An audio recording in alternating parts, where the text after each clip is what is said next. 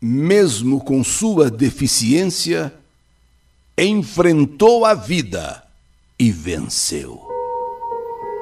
Eli Correa, peço encarecidamente que você narre a minha carta no canal do YouTube, por favor.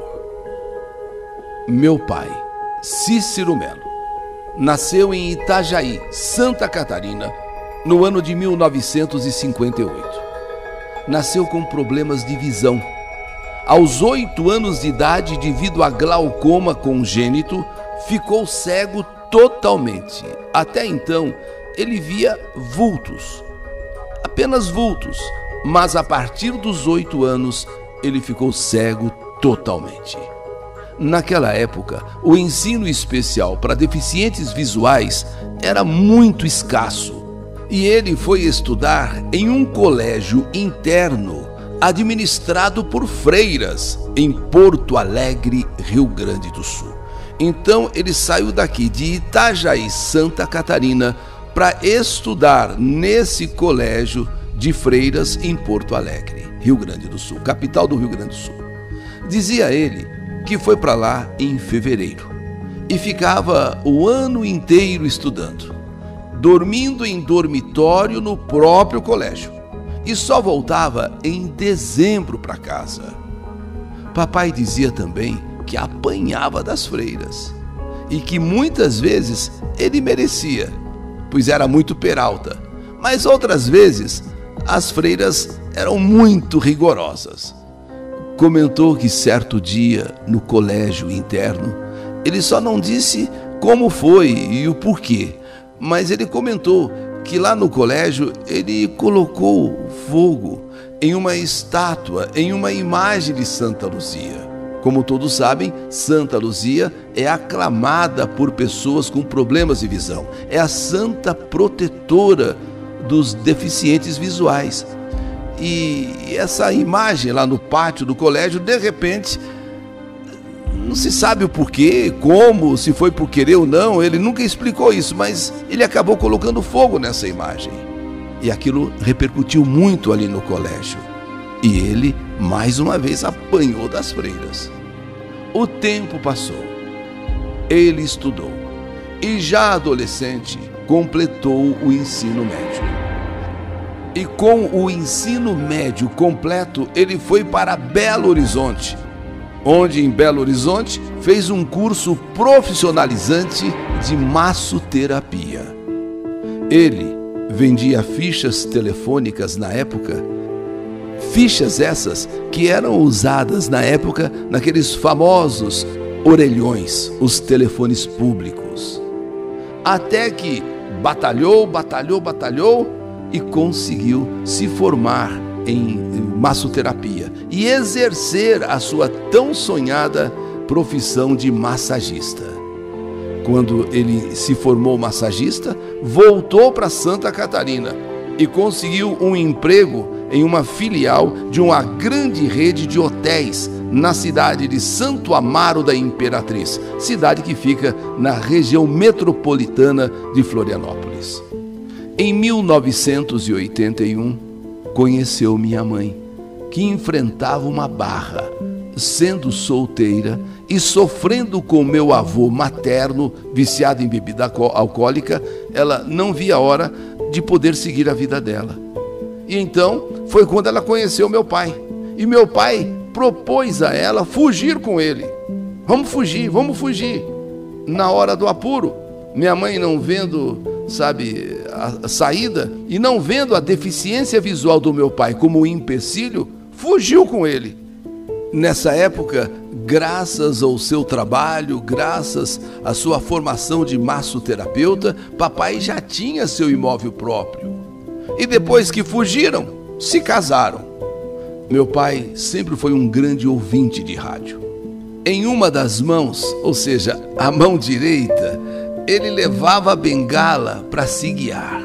E com aquela bengala ele ia se desviando dos buracos, ele ia se desviando dos obstáculos, e na outra mão, quase sempre o radinho de pilha, onde ouvia as narrações das partidas de futebol onde ele ouvia o programa do Eli Correia e a Hora da Saudade, sempre ouvindo no radinho o Eli Correia e a Carta da Saudade, e também acabava ouvindo outros radialistas. Mas meu pai sempre contava que tinha ouvido uma radionovela na década lá de, dos anos 60, 70, chamada O Rei do Egito. E nessa novela de rádio Rei do Egito, tinha dois irmãos, Radamés e Ramsés. E então, em 1982, minha mãe engravidou, esperando por mim. E nas dependências do hotel onde ele trabalhava como massoterapeuta, ele fez uma eleição verbal com os colegas de trabalho, com os clientes que já eram conhecidos dele, perguntando se ele deveria colocar o nome no filho que ia nascer de Radamés ou Ramsés. E a maioria dos colegas escolheram Radamés. Radamés. Pois então eu nasci e a mim foi dado o nome é por eleição, né? Eleição dos colegas e clientes do meu pai, foi dado o nome de Radamés. Eu me chamo Radamés. Em 1984, nasceu a minha irmã e a ela meu pai deu o nome indígena de Jaciara. Em 1988, ele se preparou e passou na prova de concurso público e se tornou funcionário público do estado de Santa Catarina. E começou a trabalhar diariamente em dois empregos, das 7 da manhã às 13 horas, massagista em hospital, e das 15 horas às 22, massagista na sauna do hotel. No hotel, fez massagens em vários hóspedes e hóspedes ilustres. Mamonas assassinas, quando passaram por lá, se hospedaram no hotel e fizeram todos os componentes do Mamonas Assassinas fizeram massagem com meu pai. Lulu Santos, Lulu Santos também fez massagem com meu pai.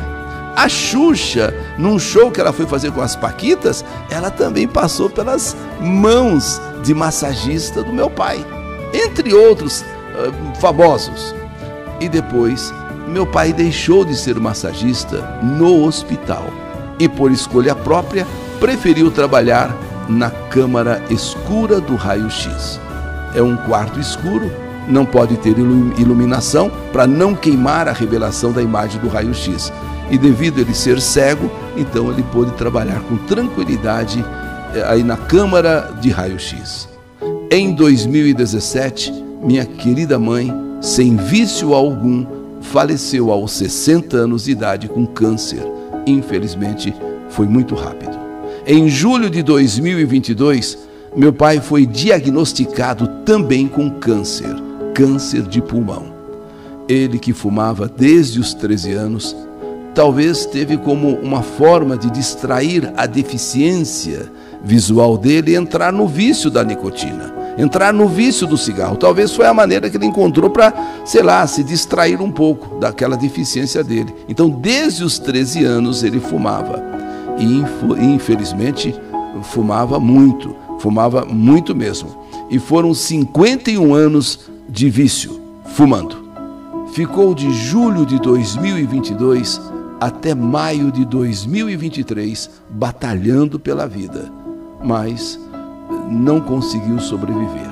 Foram dezenas de sessões de quimioterapia, radioterapia, cirurgias, mas infelizmente a nicotina fez com que os seus pulmões perdessem a elasticidade e ainda o tumor.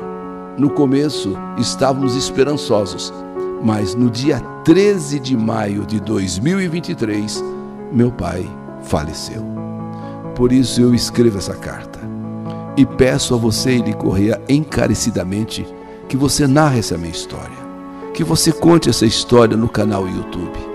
Meu pai, até os últimos dias de sua vida, ele era ouvinte, foi ouvinte de rádio do seu programa e as cartas da saudade ele ouvia agora no canal YouTube.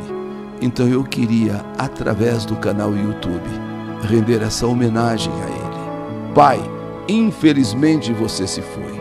Infelizmente, infelizmente, nem sempre tivemos momentos assim agradáveis. Às vezes, discussões, aborrecimentos, como qualquer pai e filho. Mas quero fazer essa homenagem, Pai, aqui no canal da Saudade, aqui no canal YouTube do Eli Correia. O Senhor que um dia ouvindo uma narração né, no rádio do Eli Correia, e eu, ou guiando pelo centro da cidade, perguntei: Pai, o que é que o senhor está ouvindo que o senhor está tão assim, preso, está é, tão atento? O que é que o senhor está ouvindo? E o senhor me disse: É o Eli Correia, é um quadro que ele tem no programa que conta, que narra histórias que as pessoas viveram e escreveram para ele narrar.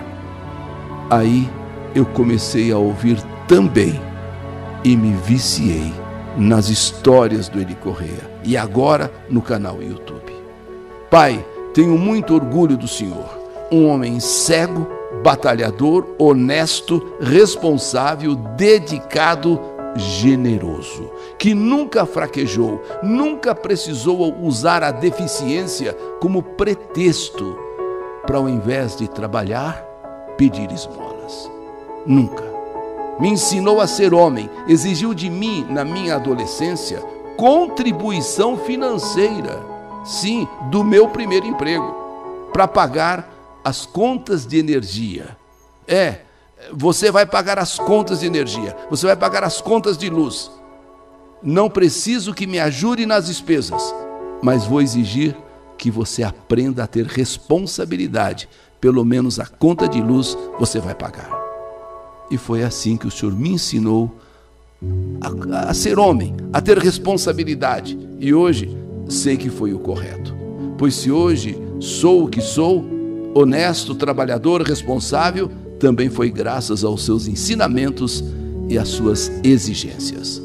Pai, estou lhe prestando essa homenagem pois fomos amigos, cúmplices e parceiros, e em várias aventuras e compromissos. Quando eu estava com o Senhor, o Senhor dobrava a bengala, colocava debaixo do braço, pois era eu que o guiava, era eu que o desviava dos buracos e obstáculos. Que estejam aí no céu o Senhor e a minha mãe, Maria Marlete Melo. Nós estamos aqui, seus filhos, eu, Radamés e a Jaciara, e a sua neta Rúbia e as suas irmãs, dizendo numa só voz: Pai, Pai Cícero Melo, que saudade de você!